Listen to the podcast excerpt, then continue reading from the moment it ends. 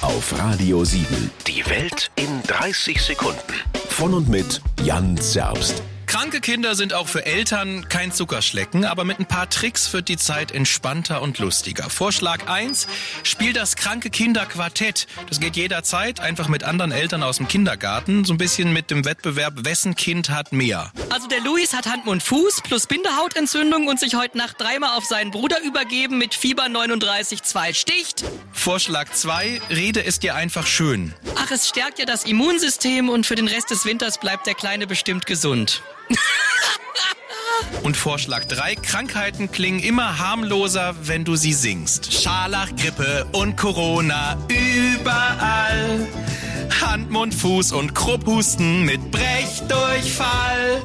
Radio 7. Die Welt in 30 Sekunden. Jeden Morgen kurz nach halb acht und jederzeit zum Nachhören Auf radio7.de.